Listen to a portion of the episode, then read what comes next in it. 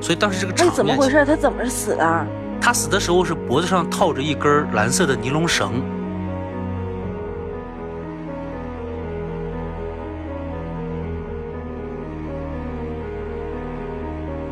就是人也是有人身的侵犯，呃财产也有财产的侵犯，所以就是警察当时也挺纳闷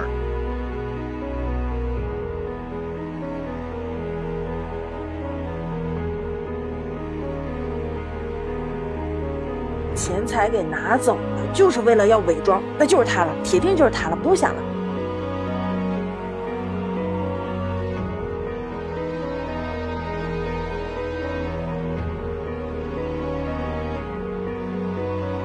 我我现在我不听他们说什么自己在不在场了，我就要看 DNA 是谁谁的。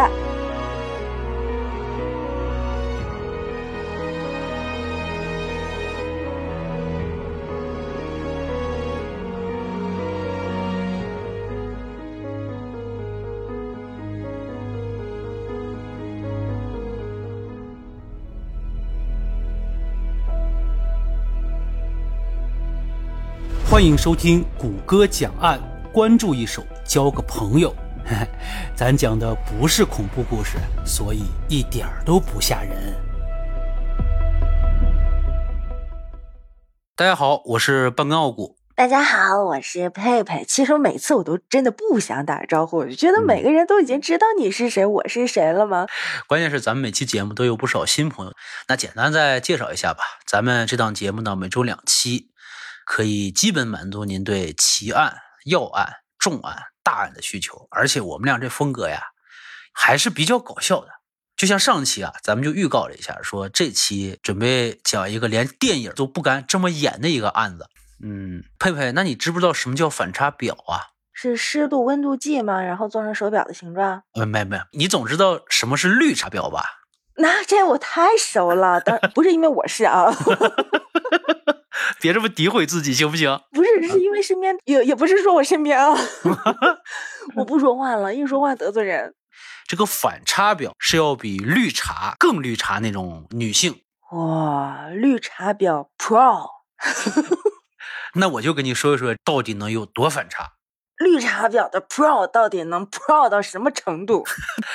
这个事儿呀，是发生在二零一零年的夏天。咱们这个故事的主人公叫徐黎明，这个徐黎明的妹妹叫徐桂香，给他打电话，死活打不通。接下来的两三天的时间里面呀，他也没有联系到这个徐黎明，所以呢，他就去了这个徐黎明的住处。到家之后，发现这个家里边是门窗完好，家里边有没有什么翻动凌乱的痕迹。后来呢，就是他这个妹妹徐桂香就看看是不是姐姐是不是出门了，就打开柜子看看衣服还是包啥的，往开一打，哎，发现了徐黎明的尸体。我去，那得什么场面呢？有时候我不小心把我家猫给关那个衣柜里面，我一开那衣柜，要发现它从里面蹦出来，都给我吓得心惊胆战的。这一开门是具尸体，哎，所以当时这个场面，怎么回事？他怎么死的？他死的时候是脖子上套着一根蓝色的尼龙绳啊，是被勒死的啊。这家人赶紧报警了呗。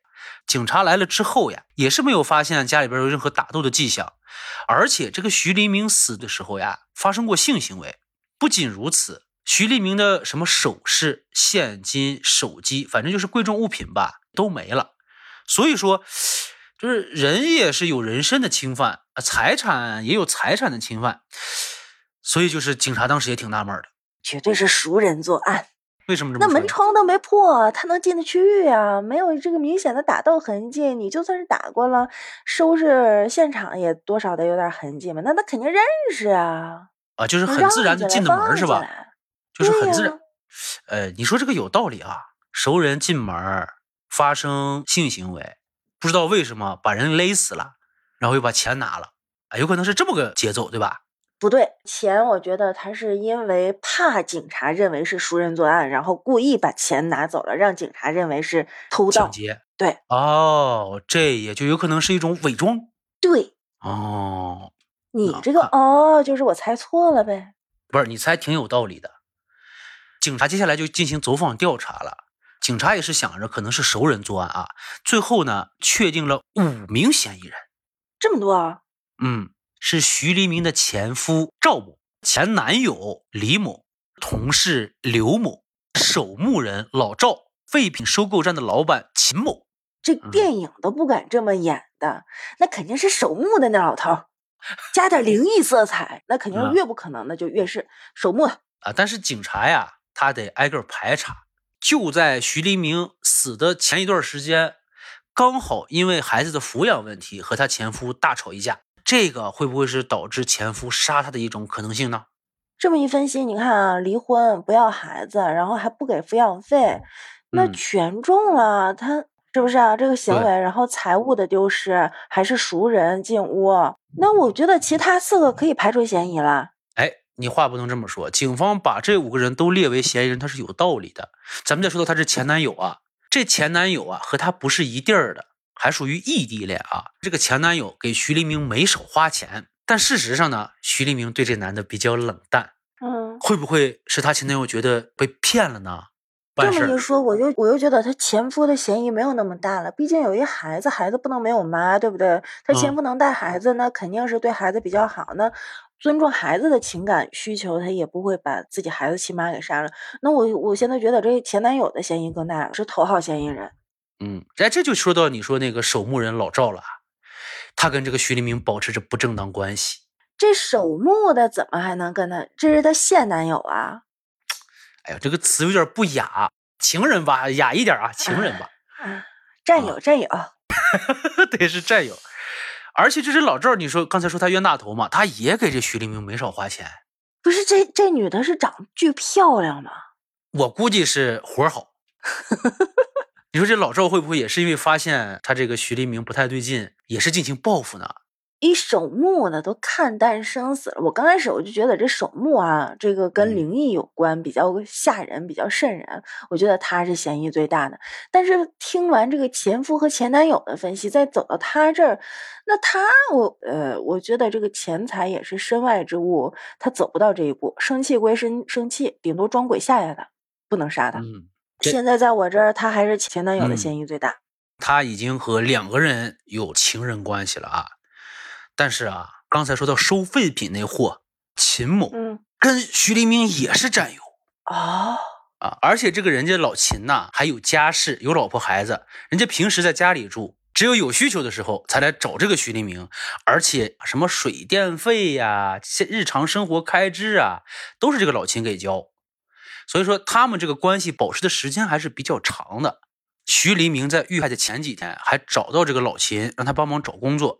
哎，更巧的是啊，当天正好辞了职。哎，这警方就分析啊，这两件事儿会不会有什么关系呢？你说这老秦是不是就想着，哎，这徐黎明是不是要让我养他呀？就快刀斩乱麻把他弄死得了？不无道理。嗯，这个徐立明是不是威胁人家，想去把人家家给搅和黄了呀？你你看，毕竟他离婚了嘛，想找一长期饭票啊，这毕竟还挺好的，时间也这么长了，多少得有点感情，然后还不差钱儿，嗯，那肯定想绑定人家。这个东西，哎呀，好多这个案件都是因为这个，他要逼着那个正宫退位，他要上位，对，然后引发了一场血案，嗯。这个老秦不差钱儿，对不对？不差钱。但是他之前的这个他想干的这些事儿，足以支撑他把这个人给做掉、干掉了。嗯。但是这就应了我之前的那个分析，把这个钱财给拿走了，就是为了要伪装，那就是他了，铁定就是他了，不用想了。别急，别急，佩警官，别急，还有一个嫌疑人。对对对对对。还有一个是他以前工厂的一个工人。这个是工友啊，不是战友了。调查的时候呀，就发现这个徐黎明在离职之前就和这个工人发生过争吵，并且还把这个事儿弄弄到了老板那儿去，最后还影响了这个工人的名声啊。警方就在想，这工人是不是要报复他呀？有可能，这事儿应该闹挺大，他还辞职了。嗯，第一我丢了工作，第二还没了名声。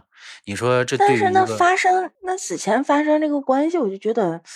不合理，他看不上他，怎么跟他发生关系？我觉得这嫌疑最大的还是那个秦老板，空口白牙说了不算。那警方就调查，这不是在徐立明的身体里提取出别人的这个生物样本了吗？然后呢，就对这五个人抽了血，说查呗。然后呢，这五个人都说自己不在场。最后呢，警方给出的结果啊，是这个前夫赵某、前男友李某，还有手工墓那老赵排除了。我还以为这仨人全有，那哎，那现场就热闹了。那就现在剩俩人了呗，一个就是这个工人一个就是这个秦老板。这嗯秦老板呢，他说他在附近的麻将馆打麻将，但是这个麻将馆离徐立明他们家太近了，步行也就是这么两三分钟。也就是说，你随便出去有个几分钟就把人干掉回来，一点问题都没有。所以说，他这个不在场的证据没那么没那么扎实。我我现在我不听他们说什么自己在不在场了，我就要看 DNA 是谁谁的。这个 DNA 和这个秦老板有关系，但不是他的。我捋捋啊，啊有关系，但不是他的，就是不只是他的呗。啊不不是，这个 DNA 它这个所谓的序列呀，或者这个什么结构啊，咱也不专业术语不懂。这个 DNA 的主人和这个秦老板有单亲遗传关系，翻译成人话就是他的父或兄弟或儿子。天呐，电影不敢演的情节来了，是不是秦老板跟那个工友他俩有亲戚有血缘关系啊？他俩是失散多年的兄弟还是父没有子私生子？他俩没有关系，而且这个工人他也不是凶手。我已经用了我毕生绝学，把电影不敢演的情节我都猜一遍了。失散多年的这个有亲属关系的这个事情，我都已经猜了，没有中。五个嫌疑人，谁的 DNA 都没中，就就是是跟这这个秦魔有关系而已。他爸、他爸不在，在外地也在外地。他爸不在，他还有什么亲戚啊？他有个儿子，他老婆跟他不可啊什么 他有个儿子，多大呀？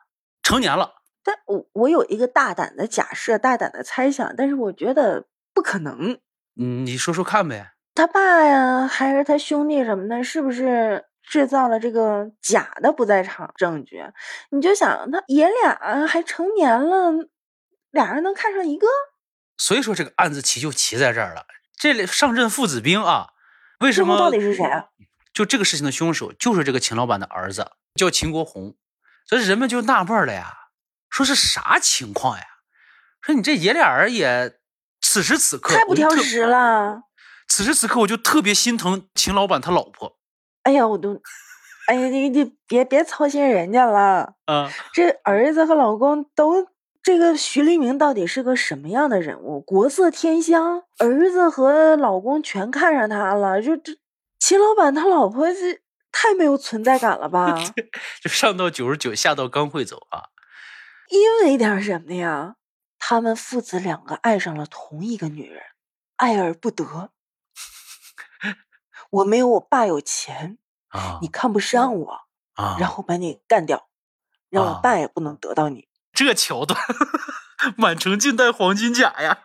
这个秦国红呀，平时没有什么工作，也就是跟他爸经营一下那个废品收购站，但是他又喜欢赌博，他是经常看到徐黎明带着一些比较贵重的首饰，准备是图财的人这是。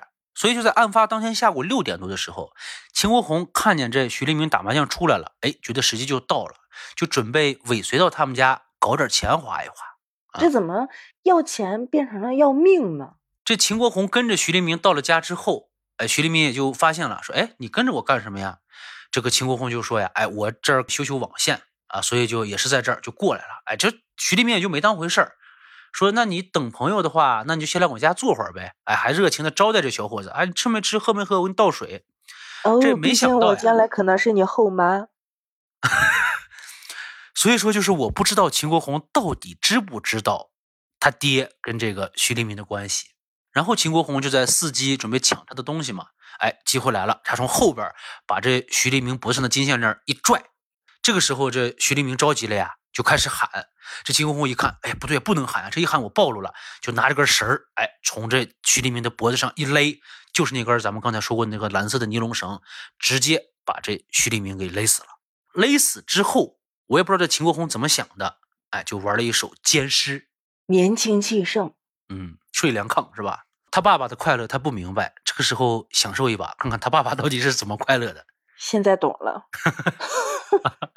呃，最后呢，秦国红把这个徐立明放到了柜子里，然后在家里边搜了一圈，把这些什么贵重的金银首饰、现金、手机，哎，一扫而空，然后呢就逃离了现场。反正后来是据秦国红交代啊，他不知道他杀死的这位是他老爹的战友，刚才我还在想呢，电影都不敢这么演，会不会更加的离奇一点？是他爸想摆脱这个人，然后唆使他儿子把他给干掉，然后仗着他这个年轻，但是一看成年了，过了十四岁他就得负这个责了，是不是？你要真像你说这种，哎，也符合人性啊。那说那句话怎么说来着？画龙画虎难画骨，知人知面不知心。哎呀，还真就是根本就没有想到的人，反而是这个真凶哈。对呀，明明他是一个受害者，一个死者，结果通过为他伸冤、为他鸣冤、为他抱不平，反而牵扯出来他这个这么多不堪的一幕，真是有前因有后果。